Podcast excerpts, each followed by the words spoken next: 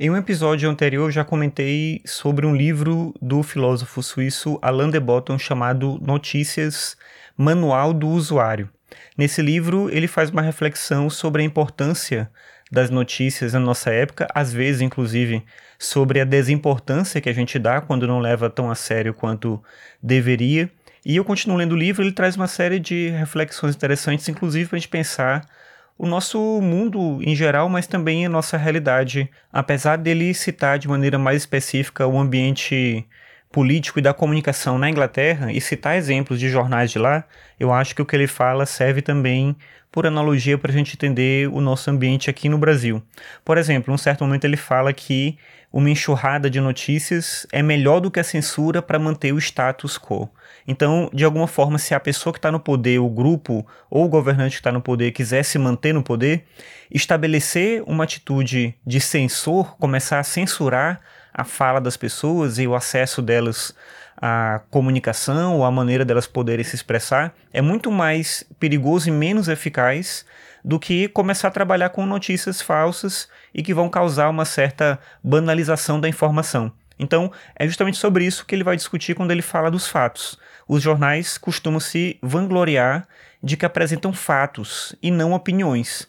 Mas o fato por si só, utilizado dentro da notícia, ele pode também gerar confusão, como é esse caso que ele falava em relação à atitude da censura e uma atitude de trabalhar com uma enxurrada de informações banais que relatam fatos, mas que não servem para muita coisa a não ser confundir as pessoas. Mas o problema com os fatos, de acordo com Alan de Botton, é que hoje a gente tem fatos em excesso e aí a gente não sabe o que fazer com eles.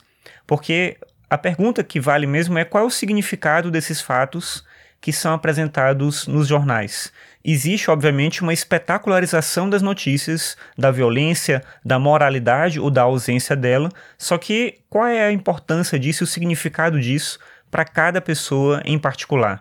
Os jornais, obviamente, não têm como dar conta disso, mas pior é o fato de que eles tentam passar para a gente uma imagem de imparcialidade, como se a gente pudesse fazer um julgamento livre do impacto desses fatos nas nossas vidas. Mas não é bem assim, nenhum jornal vai ser realmente imparcial. Primeiro, porque a seleção de notícias já é parte de um direcionamento editorial, e depois, porque o jeito como se decide apresentar a notícia ou desenvolver a narrativa também já entrega um direcionamento.